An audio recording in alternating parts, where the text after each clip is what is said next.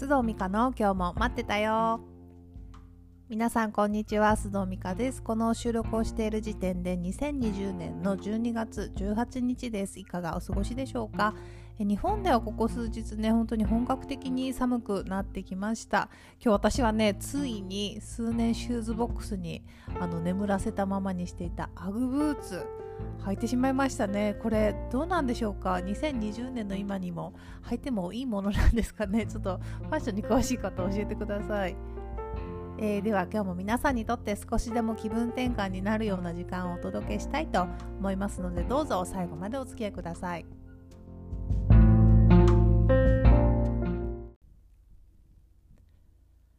さて今日のトピックはあなたもこんな経験ある？リスナーさんの体験談です。えちょっとね前回のエピソードに関していただいたメールでこれは皆さんとぜひシェアしたいなと思ったものがあったのと多分これ皆さんねこの体験談を聞いて何かこう感じることがあるんじゃないかなと思ったので今日はこの2つあのお便りをご紹介させていただくことを中心にお話ししたいと思います。え前回の、え、トピックっていうのは、えーと、ホールハーティッドな生き方ですね、えー、どんな生き方に憧れる？ホールハーティッドな生き方っていうことをお話ししたんですけれどもその回であの私がですね前に進むのが怖くて泣いたというお話をしたところですね。あのお便りをいくつかいただきました。でまずは東京在住の29歳女性の方。仮に A さんとしましょうね。A さんからのお便りをご紹介します。えー、先日の74回目「どんな生き方に憧れる?」を何度も聞いています。前に進むのが怖いというエピソードにとても共感するところがあったので思わずメールしました。え少し私の話になってしまいますが私は高校生の頃からずっとアメリカで働くことに憧れていてそれがちょうど1年前に叶い今年の春から働くことで話が進みました。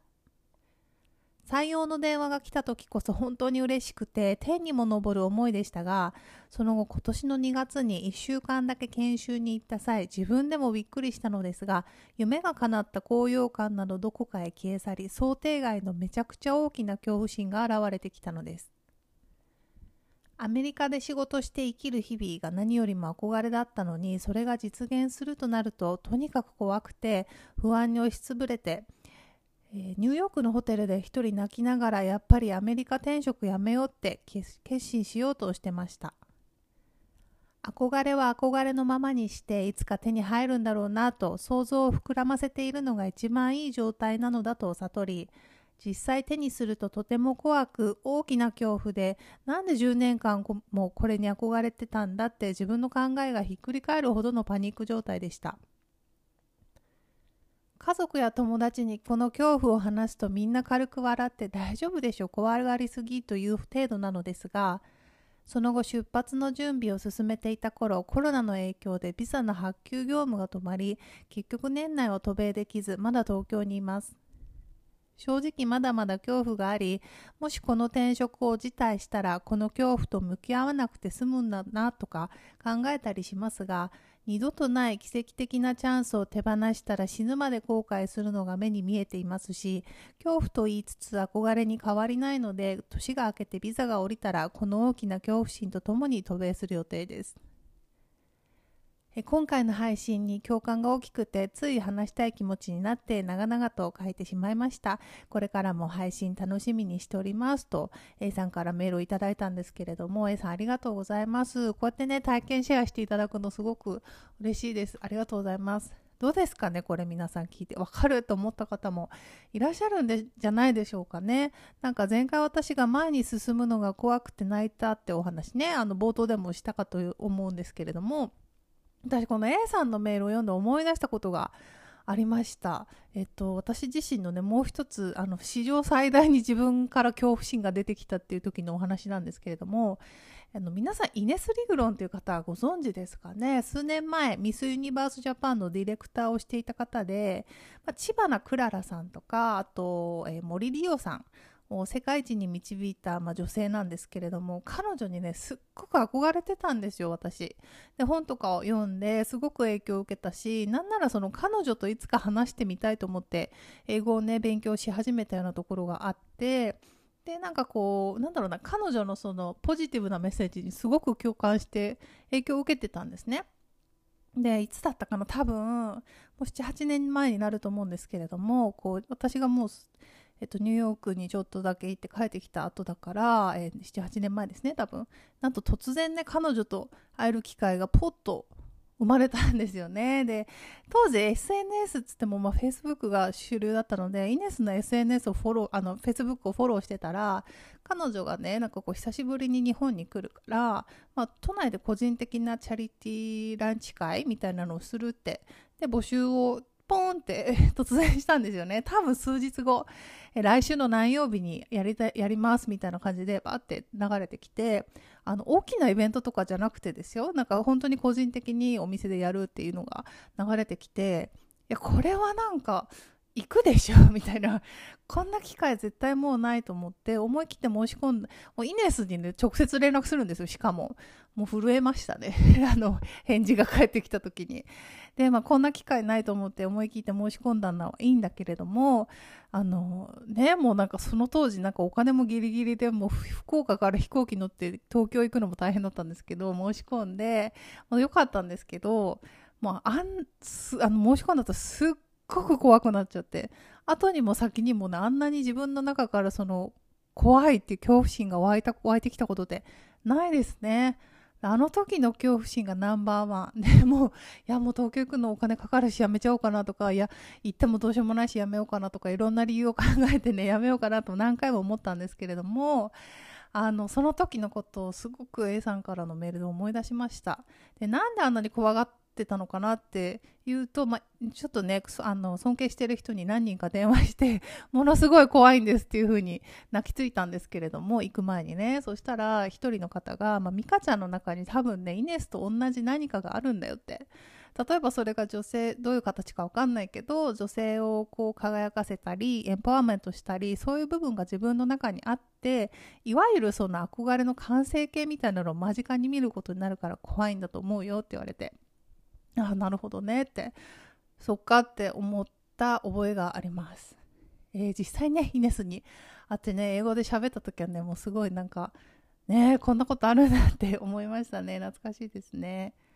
え A さんにとってアメリカで働くってきっとそんなこう正解の道でその先にまた何かがあるんでしょうね。だから多分そんなに怖いんだろうなってあのメールを読んでいて感じました。で何より高校の時からの夢に手をかけるってすごくないですか？私それだけでもねあのかなり感動しました。応援したいなと思ってます。きっとねこれを聞いていただいている皆さんも A さんのことを応援したいと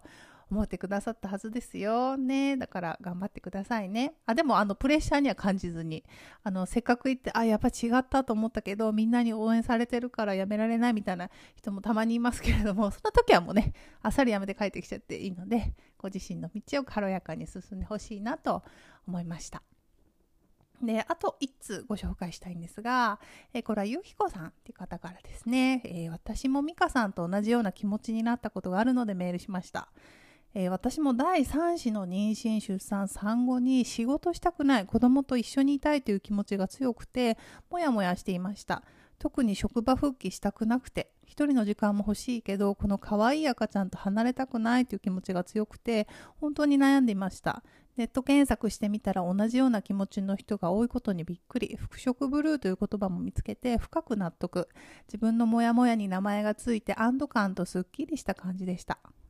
でそれから私はずっと気になっていたカウンセリングに初めて行ってみました。子供の頃カウンセラーになりたくて興味本位で受け初カウンセリング今の気持ちを第三者に話す経験をして私もだんだん涙が出てきました。まさか自分が泣くなんて思っていなかったので驚きました。でも自分の不安や恐怖に感じていることがよかった、え、感じていることが良かったです。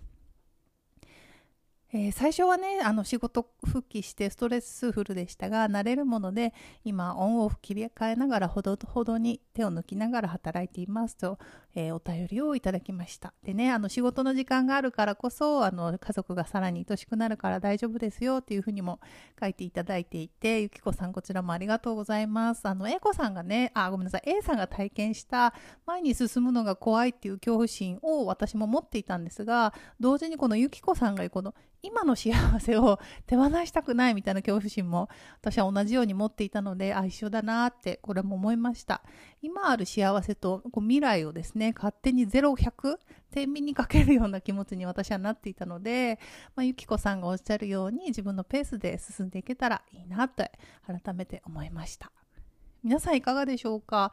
ね、この知らず知らずのうちに天秤にかけていることってありませんか？私の例で言えば仕事やライフスタイルで今後こっちに行きたい行くっていうのと今の幸せ、ね、こっちに行くと今の幸せがなくなるみたいな風にね勝手に思ってたりね するんですけど物事ってねそんなに単純に0か100かじゃないですよね。うまくブレンドさせればいいのにって自分で思いましたよ。皆さんはどうでしょうか？えー、長くなりましたが、えー、A さんとゆきこさんの体験ど体験談いかがでしたか？何かこうね皆さんもこんなことありますよっていう思い当たることがあったら、まあ、今回のトピックじゃなくてももちろん構いませんしぜひ、えー、メールアドレスあの info.mikasdo.gmail.com までお寄せくださいね。さて、では今日もまた最後に簡単にお知らせをだけして終わりたいと思います。オンライン忘年会、まだ、えー、受け付けています。2020年12月27日日曜日、日本時間の午後8時半から、えー、受付、まだ受け付けていますので、こちら、あ、やっぱり参加したいなという方は、info.mikasdo.gmail.com まで、えー、ご連絡くださいね。